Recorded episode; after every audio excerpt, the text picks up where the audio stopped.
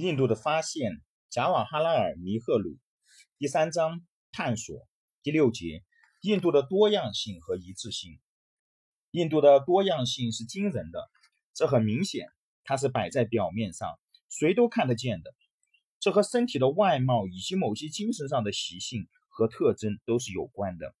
西北的帕坦人和在极南的泰米尔人之间在外表上就少有共同之点，他们的种族世系是不相同的。虽然他们或许有共同的血统关系，他们在面貌上、身材上、饮食上、衣服上，而且当然还有在语言上都是不相同的。在西北边省那里已经有了中亚的气息，并且有许多习习惯，比如说在克什米尔，就使人想到喜马拉雅山那边的一些国家。帕坦的民间舞蹈就特别像俄国哈萨克的舞蹈。虽然有这些种种的不同，帕坦在帕坦人和泰米尔人身上都无疑的显现具有印度的特征，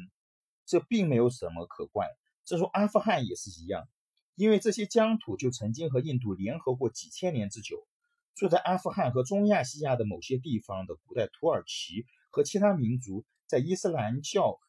呃未来临以前，他们大部分是佛教徒；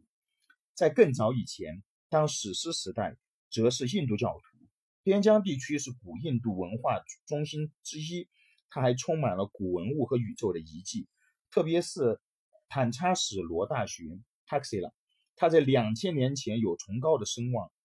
吸引着印度各地方及亚洲各部分的学生。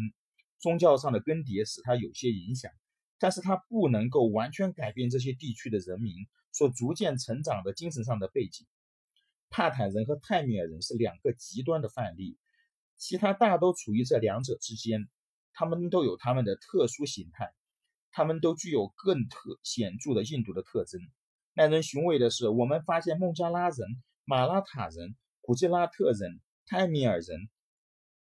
安德罗人、奥利亚人、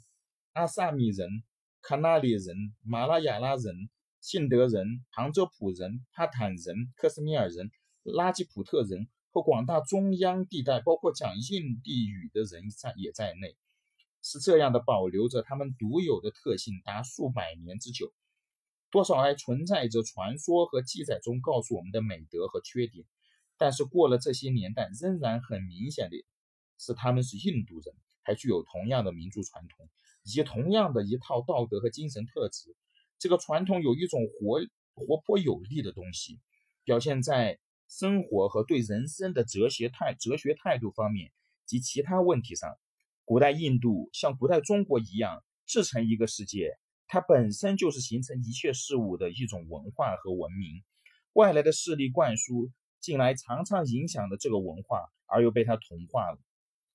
分裂和趋同立刻会引起综合的企图。从文明的黎明期起，印度的心中就有一种一致性的梦想，这不是当做外力强加进来，要使外表胜于信仰都变标准化的一致性，而是更深远的东西，在它的范围里。对于信仰和习俗都采取了最宽容的态度，而且各式各样的信仰和习俗都受到承认和鼓励。在一个民族集团里，无论它内部如何紧紧地团结在一起，他们的意见分歧或大或小都是可以发掘出来的。虽然两个相邻集团之间的分歧在边界上往往会消失或是混合起来，而且近代的发展在各方面会促成相当程度的化一。把它同另一个民族集团比较，这个集团的基本一致性就会表现出来。在上古及中古时代，现代式国家的观念是不存在的，封建、宗教、民族和文化的关系更为重要。但是，我想，差不多在历史任何时期的记载中，一个印度人在印度的任何地方会多多少少地觉得自由自在，而他在别国总会觉得他是一个陌生人或异国人。但若那国家接受了他的一部分的文化或宗教，他就不会觉得那样陌生了。那些信仰产生于印度以外的宗教的教徒的人，来到印度定居下来的人，几代以后就变成了显著的印度人。例如，基督教徒、犹太教徒、仙教徒和伊斯兰教徒等人都是的。改进了某些这些宗教的印度人，并不因为他们的信仰的改变就不是印度人了。他们在别国。尽管与当地人彼此之间或许有共同的信仰，也会被看成是印度人或外国人。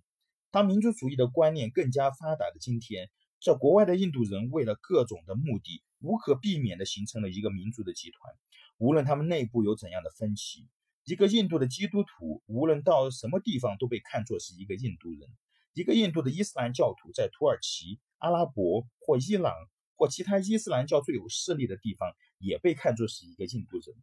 我想，我们大家对于本土都有不同的印象，但没有两个人会想的一模一样。当我想到印度，我就想到下面的许多东西：它的广大土地上遍布了数不尽的小乡村，我所到过的市镇和城市，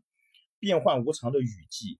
它把生命倾泻于焦干的土地里，忽然间。把它转变为闪耀的广大美景和绿野，长江大河和流水，荒凉环境中的开普尔隘口，印度的南端，个别人和成群的人，尤其是巅峰积雪的喜马拉雅山或克什米尔的一些一些高山溪谷，其中春天开满了鲜花，并有一条溪流奔腾而喘喘地从中穿过。我们心中想出并且保存的是我们自己所爱好的图画。所以，我们，